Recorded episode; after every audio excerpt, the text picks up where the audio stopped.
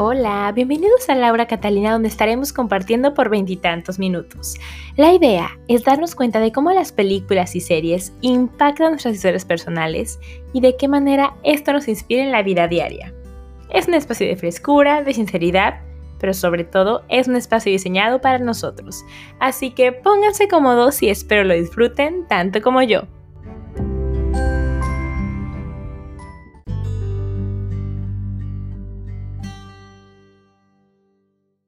Hola, ¿qué tal amigos? Bienvenidos a Laura Catalina, espero se encuentren muy bien. Ah, yo muy contenta en este mes de febrero del amor y la amistad. Eh, y nada, estaba ahorita justo platicando con mi invitada, lo emocionada que estoy con este proyecto y qué bonito poder compartir con ustedes y traerles invitados tan especiales como la que tengo hoy aquí.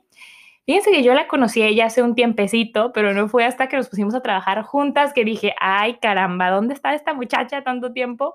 Yo la admiro un montón, es súper actriz, súper mujer, súper trabajadora, súper haciendo proyectos y, nada, me dio mucho gusto cuando me dijo, sí, quiero estar en tu podcast porque dije, uh, va a estar súper estructurado, amigo, sí, eso me emociona un montón.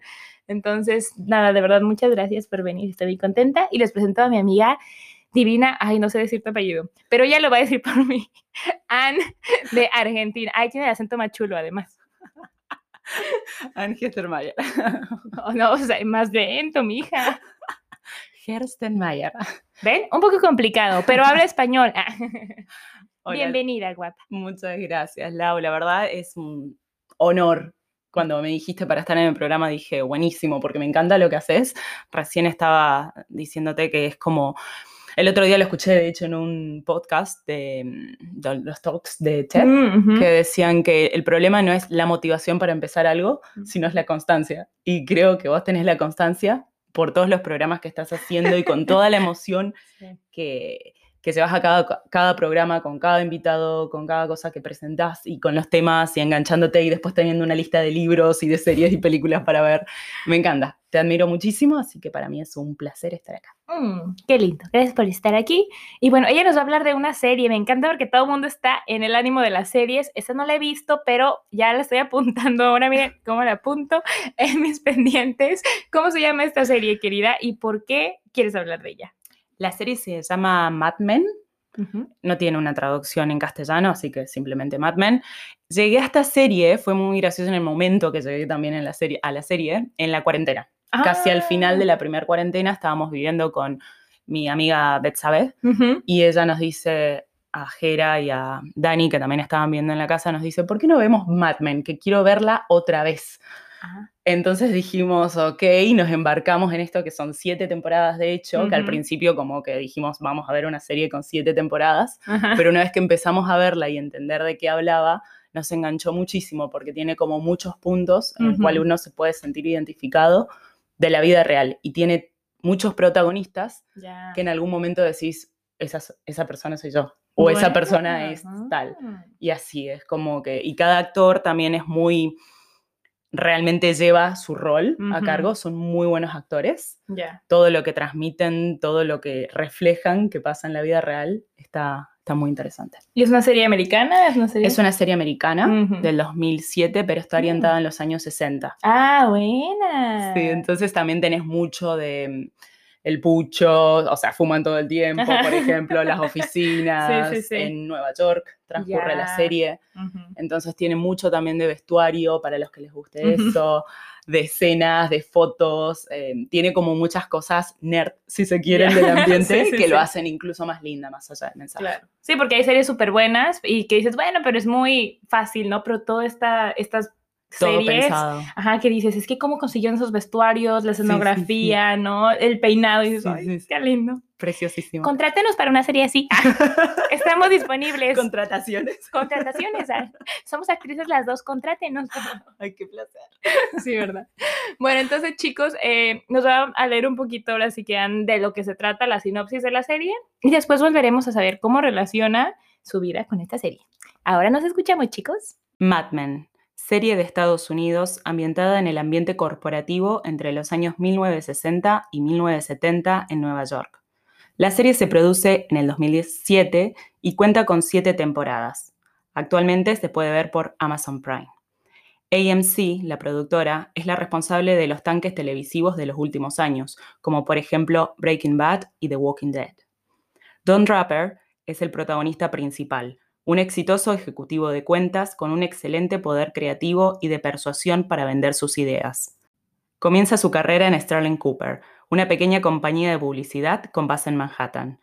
La serie aborda los primeros años de la agencia de marketing que gracias a la creatividad de Draper comienza a escalar posiciones dentro del mercado, convirtiéndose en una de las más de renombre en la avenida Madison.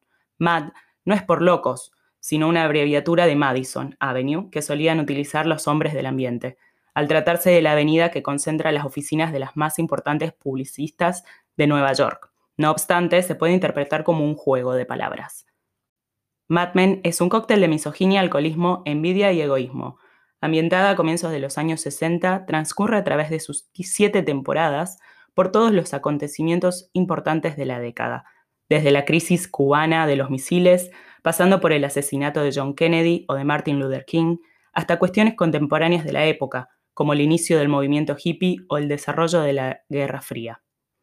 No se podría efectuar un análisis correcto de Mad Men sin mencionar a su principal protagonista femenina, Peggy Olson, quien representa a la heroína que nada contra viento y marea en un mundo donde los hombres relegan a las mujeres al puesto de secretaria o ama de casa. Peggy se gana un lugar en este ambiente, gobernado por el machismo a fuerza de inteligencia y coraje, yendo por fuera de los estereotipos de la mujer de la época, que presuponía ser una mujer inocente y obediente de todo lo que el hombre dictara. A primera vista nos puede parecer que Mad Men trata sobre la competencia entre agencias de publicidad y sus ejecutivos. Don Draper es de esos personajes que se aman o se odian, pero no las dos cosas. Lo más interesante es su perfil psicológico. Es un tipo que por un lado tiene todo, ha formado una familia perfecta, posee dinero, talento y es codiciado por las principales agencias de publicidad.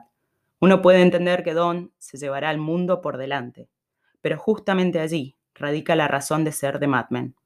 Draper sufre su pasado, su infancia, su cambio de identidad, su adicción por el alcohol y sus constantes infidelidades, acciones que destruyen completamente su vida, a tal punto que nunca logra tener un horizonte claro.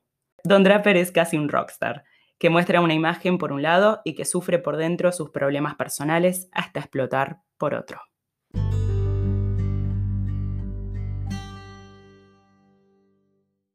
Oye, qué interesante. Se los juro que yo estaba así como toda quietecita escuchando la historia y cerrando los ojos para imaginarme las cosas y dije, wow, o sea, y se ve que hay como mucha tela para cortar, porque claro, amigos, siete temporadas. o sea, quien les gustan las series largas, anímense, anímense que está en oferta esta serie. No, pero voy a, voy a empezar a verla, lo prometo, lo prometo, porque debe estar muy interesante y además yo conozco a Betsa Preciosa y seguro que si la vio por segunda vez, esta está muy buena. Saludos, Betsa.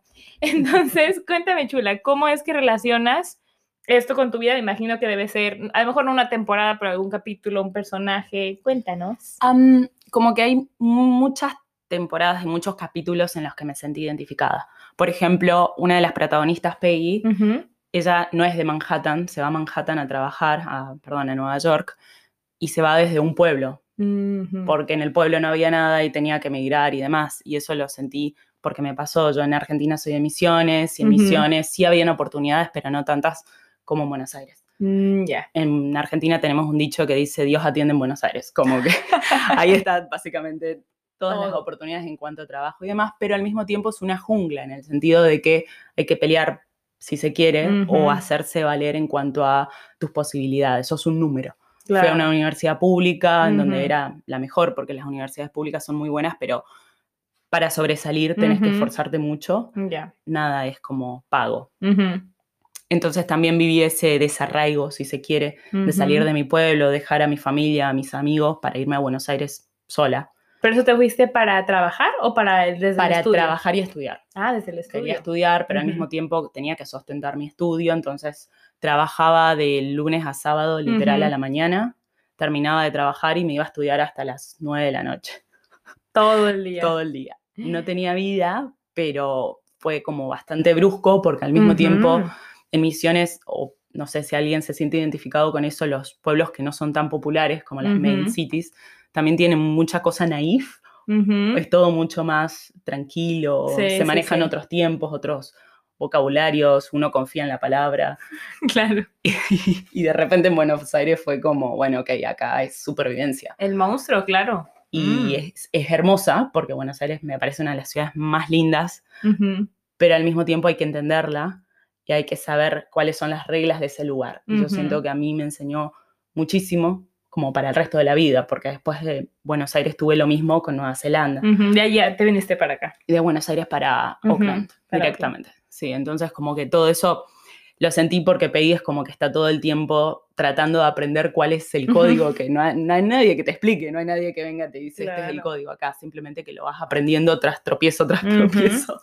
Entendés cómo es el sistema, Sí. cómo funcionan las cosas y cómo tenés que hacer para tener lo que querés. Ujú.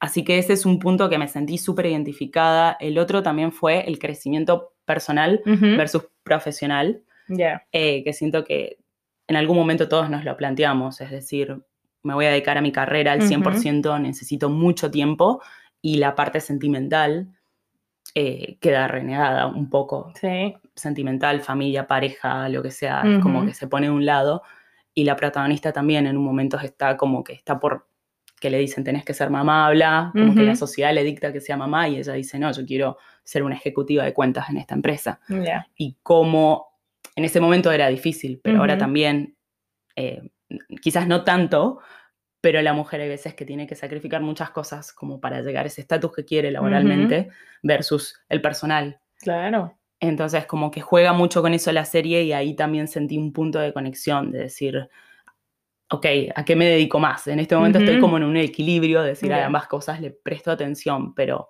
para estar en un lugar que uno, en el lugar que yo quiero al menos, se necesita muchísimo tiempo, muchísimo updates eh, con, con todo, Sí. porque la industria es, es feroz Ujú. eh, y hay veces que se dejan cositas de lado.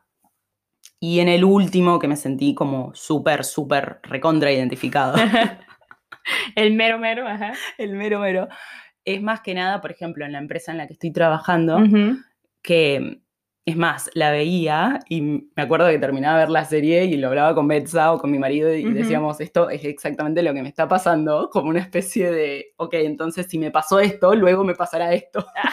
A ver, según la serie, a ver, déjame adelanto dos temporadas porque esto se ve igualito. Que la empresa donde estoy trabajando estoy como secretaria ejecutiva y es una industria hermosa que me gusta, pero es male dominant, hay muchos más hombres que mujeres y cuesta muchísimo. Cuesta muchísimo abrirse. Yo ahora estoy empezando a trabajar con proyectos, pero cuesta y es como demostrar. Siento que me están tomando como un test o una prueba todo el tiempo y hay veces que agota, pero al mismo tiempo lo quiero tanto, quiero salir tanto del- de mi zona en la que estoy, que estoy bien, pero siempre quiero avanzar o hacerme pequeños challenges Sí, sí, a mí misma que, que me esfuerzo y lo hago, pero Claro. veo muchas colegas y demás que también están en la misma y es... No es tanto como en la serie, obviamente. Sí, porque ya no estamos en los años no 60. estamos en los sí. 60, Ujú. pero es muy gracioso como todavía se siguen viendo algunas rispideces en ese sentido. Y eso que estamos en Nueva Zelanda, ¿sabes? Sí. Dijeras tú, bueno, estamos en, en Latinoamérica, que se entiende que todavía el machismo y que se ve eso, ¿no? Yo tengo un amigo colombiano que me decía, es que en México, por ejemplo, dice, hay, hay mucho machismo. Dice, había veces que la directora era una mujer y le decía, no, no, no, pero habla con el hombre. Y ella, ¿y el por qué le hablo con el hombre si puedo hablar directamente con ella? Sí. Que ella es la que va a tomar la decisión. No, no, pero habla primero con él, ¿sabes? Sí, o sea, y es como, oye, la mujer está igual de capacitada para Sí. tomar la decisión. sí, sí, sí, son cosas que sorprenden y al mismo tiempo que en la serie también lo plantea, que eso para mí fue como un, un stop grande, eh, siento que hay mucho de subirse a un colectivo de, bueno, esto es lo que se hace, o esto es lo que siempre se vino haciendo y poco Sí. replantearse realmente quiero hacer esto y al final hay muchas de, muchas de las personas de la serie, más que nada lo digo, que no están felices con su vida, que el por hacer A las consecuencias son B, C y D y están súper claras. Entonces es como que la serie te ayuda a replantearte también como muchas cuestiones de decir, bueno, vale la pena, quiero esto, no quiero esto, esto es lo que se hace o que yo no quiero en cuanto a nivel personal o laboral también. Ya. Mm. Qué interesante, ¿no? ¿Y cuál ha sido como el, o sea, como un, un reto que tú has visto en tu empresa que has dicho, he tenido que hacer esto? o- Em, más que nada eh, para empezar en los proyectos, por ejemplo, porque cuando asumí el rol de secretaria ejecutiva, lo único que dije es, ok, pero que esto me lleva a proyectos y a seguir avanzando. Claro. Y cuando ya estuve en una especie de meseta, dije, ok, no voy a empezar con proyectos. Y lo hablé con mi jefe. Mi jefe tiene, tengo mucho support y buena conexión con él, pero él está en un puesto súper alto también, en donde eh, supuestamente te invitan a pasar, pero toma tiempo pasar. Claro. Y además aquí todo es tan lento, amigos. Sí, o sea, sí, todo, sí. sí, sí, algún día, sí, tranquilo, relajados. Y tú, ya, lo quiero ya. Porque como dices, ¿no? Uno como que tiene muchos proyectos, no solo es el trabajo, no tienes que ir haciendo un equilibrio y es como, bueno, pero me estoy haciendo más grande, amigos, ¿sabes? o sea, tengo que, por ejemplo, a que le encanta combinar un montón de proyectos aparte, ¿no? De que el teatro y de que tus proyectos personales que tengas además con. Jera es como. ¿sabes? Cómo articular todas esas áreas eh, y seguir avanzando. En mi caso, que es como que tengo una ambición constante. Claro. en mi caso. Particular, amigos. Pero en la serie también muestra de personas que, que sentís que decís, en realidad no tiene esa ambición, lo está haciendo, pero no quiere hacer eso, simplemente lo está haciendo porque es lo que se hace. Y sí, eso siento que a veces pasa, no tanto como en la serie, Sí. pero, pero pasa en la vida real. Entonces como que veo muchos personajes de la serie reflejados en la vida real y eso es muy, está bien padre, como dicen ustedes. Está bien padre, güey. Sí, ¿no? Porque te puedes identificar y de repente esto, súper interesante, ¿no? De que tú dijeras, ah, esto me pasaba en Argentina, ¿no? ¿Cómo me sentí? Y que sigue siendo una serie actual porque lo puedes sentir ahora, incluso en otro país que dices, bueno, aquí Sí. todos deberíamos ser más iguales, ¿no? Que sí hay mucha diferencia, ¿tú qué crees? O Sí. sea, entre Argentina y por acá, sí, ¿no? sí, sí, sí, totalmente. Pero, mm, pero hay algunos ciertos patterns o patrones Ujú. que siento que se repiten mundialmente. Claro, o de que qué trabajos son para hombres, qué trabajos Sí. son para mujeres, o pasa mucho de que si una mujer está enojada en el trabajo, o sea, lo, lo relacionan Lo con que es tu relacionan, periodo, sí. o que- y es como, Sí. oye, si los hombres se enojan, nunca dicen, ay, seguro que pues tiene problemas personales, o le está bajando, o sea, pues no, obvio, ¿sabes? O- sí, o comentarios sutiles. Por ejemplo, a mí no me pasó, pero a una compañera de trabajo le pasó que lo contó en una reunión que le dijeron, estaban entrando a una reunión, a una de Sí. las meeting rooms, y le dijeron, acá entran solamente las personas con traje. Y Ándale. ella le contestó, bueno, pero yo tengo pollera y tacones. Pero a eso voy, es como que hay veces Sí. que el ambiente es súper feroz Ujú, y es lo que hay y hay que aprender las reglas, pero hay veces que me parece que no, ujú. no hace falta tanto. Sí, sí, sí, sí, sí.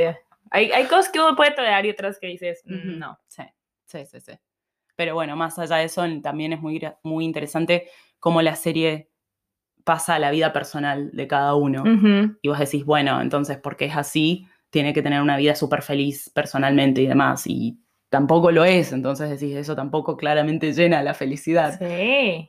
Es porque siento que hay veces que ves la serie y es orientada a lo laboral. Esta es como bastante ambas. Obviamente lo main o lo principal transcurre en el ambiente laboral, pero también tiene el lado B, de qué pasa que porque tenemos este ambiente tra- de trabajo, cómo lo llevamos a nuestra casa y cómo están ambos súper interconectados, Sí.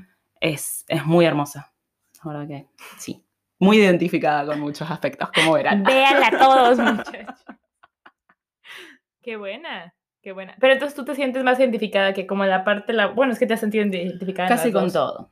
Sí, sí, sí, casi con todo. Por ejemplo, con otra parte que también eh, lo muestran en la serie, es una parte en donde, em, ok, te recibiste, te casaste, tenés- compraste una casa, como todos los estándares de lo que tenés que hacer y, y una persona preguntándote, ¿y ahora qué? Y ahora vienen los hijos, y ahora Ujú. viene la- el perro, ¿no? Compraste un gato, pero tenías que comprar un perro. Y es como que, ay, por momentos digo, paren, Sí, Por- sí, sí. eh, más a la libertad de elección. Y de qué es lo que uno quiere tomar antes Ujú. que decir, bueno, esto es lo que se suele hacer y por ende vos ahora tenés que hacer este paso. Siento que Claro. eso es una especie de estereotipo bastante antiguo Sí. para mi forma de ver las cosas. Siento que hoy por hoy compramos lo que queremos comprar de cada Claro. estereotipo y cada vida es distinta. Son distintas paletas de colores y está Obvio. todo bueno. Y eso también lo muestra en la serie, entonces como que digo, wow, como que siempre hay algo que siento que me conecta o algo que puedes seguir aprendiendo. Sí. Y o que te, hace, que te hace reflexionar, ¿no? Que Sí, es lo lindo de las sí. series porque a lo mejor dices, bueno, es una serie que igual te entretiene, pero cuando te hace reflexionar a tu vida, que dices, esto es más, ni lo comparto con nadie, pero me llegó y digo, ay, sí es cierto. Eso, eso es muy lindo y creo que por eso es divino de esta gente que se dedica hacer este tipo de arte y que dices, o sea, claro, puedo conectar ahí. Precioso, precioso. Sí, súper. Incluso los personajes también, cómo cada uno tiene su rol a huevo, lo mantiene todo el tiempo. Sí. Y, y cómo ese rol a veces se va, eh, por ejemplo, Peggy, la protagonista que te decía, empieza como súper sumisa y complaciendo y obedeciendo, porque eso era lo que había que hacer en ese momento para entrar. Pero después cambia su actitud y cómo cada personaje se va, mejor dicho, desarrollando a través de la serie, va evolucionando. Es súper lindo porque te das cuenta de que a fuerza de, de tus actitudes o de cómo haces y con un buen planeamiento Ujú. puedes avanzar. Planeen, amigos. Sí, Sí, claro. Sí. Sí. Todo es una estrategia al final de cuentas, ¿no? Pero como dices, uno tiene que irse adaptando a, a lo que va sucediendo, porque no puedes llegar y a ver, aquí se va a hacer lo que yo quiera, no, ¿no? Tienes que ir viendo, conociendo y después poner tus habilidades Mucha en estrategia. Mucha estrategia, sí, total. Ay, qué lindo, gracias por compartir esto, Ann. Muchas gracias Este, a vos. No, sí, muchas gracias porque creo que de eso se trata, de buscar cosas que conecten. Creo que al final eso estamos buscando todos, ¿sabes? Cuando algo te hace sentir como esta empatía y dices, wow, ¿sabes? Eso estamos buscando todos, darnos cuenta como que no estamos solos en una situación, porque entonces hay como un abanico de posibilidades de qué puedo hacer, o, ay, no había pensado en esto, ah, esta Sí. solución, o esta, este cuestionamiento, ¿no? Sí, sí. Y animarse, animarse a hacer lo que uno quiere. Además, sí, muchachos, exacto. Eso, eso es todo. Pero bueno, ahora vamos a escuchar algo que escribió Anne relacionado a esto. Qué emoción, me encanta cuando mis invitados escriben y volveremos para despedirnos.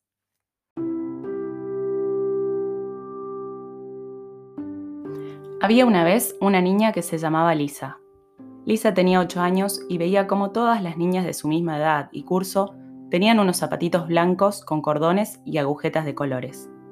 Es entonces que le pidió unas iguales a su mamá. Su madre la llevó a la zapatería del pueblo, en donde se probó los zapatos. Lisa tenía los piecitos muy anchos y estos le quedaban incómodos, por ende no los compraron en esa tienda. Luego de una semana fueron a la tienda del pueblo vecino. Los zapatos le quedaban perfectos, pero los cordones estaban con poco color, debido a pasar mucho tiempo en exposición en la vidriera y decolorarse con los rayos del sol. Su madre tampoco se los compró. Lisa quedaba fuera de las conversaciones entre su grupo de compañeras, ya que no podían comprender cómo sus zapatos no eran blancos con cordones de colores. Lisa intentaba explicarles que ella y su madre los quieren comprar, pero que simplemente no los encuentran. Lisa comenzó a ponerse triste y la madre se alertó con esta situación y decidió viajar a Londres, porque allí seguro los encontraría, pero no le diría nada a Lisa, iría de sorpresa. La madre le dijo que le salió un trabajo y que por dos días quedaría al cuidado de su padre. Cuando el padre de Lisa se entera de que su mujer se iba a Londres por dos días para comprarle unos zapatos a su hija, decide ir al bar de su amigo y tener una noche de hombres, tragos y juegos. Bebió tanto que al otro día se quedó dormido por más de cinco horas. Lisa tenía examen de matemáticas justo ese día y no podía llegar tarde, pero su padre no se despertaba, por lo cual tuvo que irse caminando. Intentó recordar el camino al colegio, pero como nunca había caminado sola, tras varias vueltas y vueltas, encontró finalmente el colegio. Pero ya era tarde. El examen de matemáticas había terminado. La madre de Lisa regresa finalmente, luego de esos dos días, con una sonrisa de oreja a oreja. Abre la puerta principal y encuentra al padre, desalineado, que le explica lo sucedido y se va, porque necesitaba tener un momento personal. Cuando la ve a Lisa, le muestra los zapatos blancos con cordones de colores y Lisa le dice, esos ya no están de moda, ahora todas mis amigas tienen zapatos de charol. El efecto dominó puede ser eterno, involucrando a más personas de nuestro entorno. Pregúntate lo que realmente quieres, atrévete a romper con lo que no aceptas o esté socialmente establecido, y por sobre todo, no seas lo que te sucedió, elige lo que quieras ser. Febrero 2021, Andreas Gestermayer. Ay, me encantó.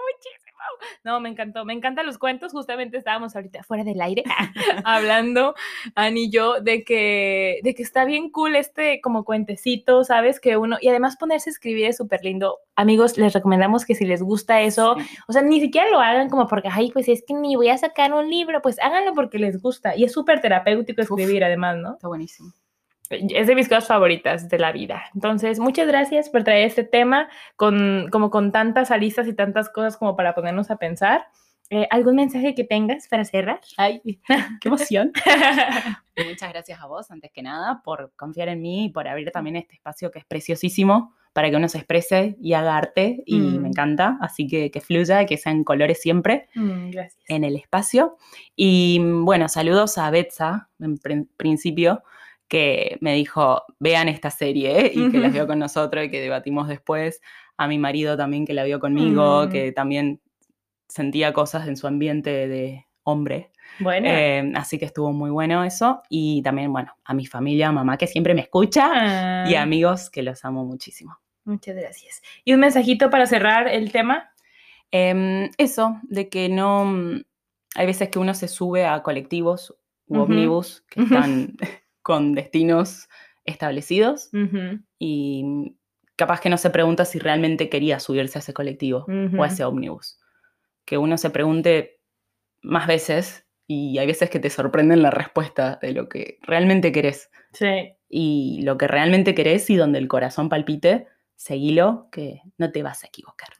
claro, ¿no? Y hay muchas veces como que le preguntas a mucha gente, bueno, ¿y qué vas a hacer para esto, no? O sea, cuestionando a un montón de gente y dices, ¿cuándo te preguntas a ti qué realmente quieres, no? Totalmente. Pero a veces como, no, más fácil echas así la responsabilidad a otra gente, o no, pero esto qué, sí. ¿Y, ¿y tú qué? Como comprando etiquetas que ya estaban ahí. Sí. Y la vida no es un supermercado. Puedes inventar los productos. Exacto. Bueno, hoy tenemos aquí un cuchumbelo. ¿Qué es un cuchumbelo? Amigos, ustedes descúbranlo, por favor. Muchas gracias, chula. Muchas gracias qué lindo compartir contigo. Y gracias por conectarse. Amigos, les mandamos muchos abrazos, besos, amor presente desde Auckland, Nueva Zelanda. Chao, chao. Gracias. Chao. Bye.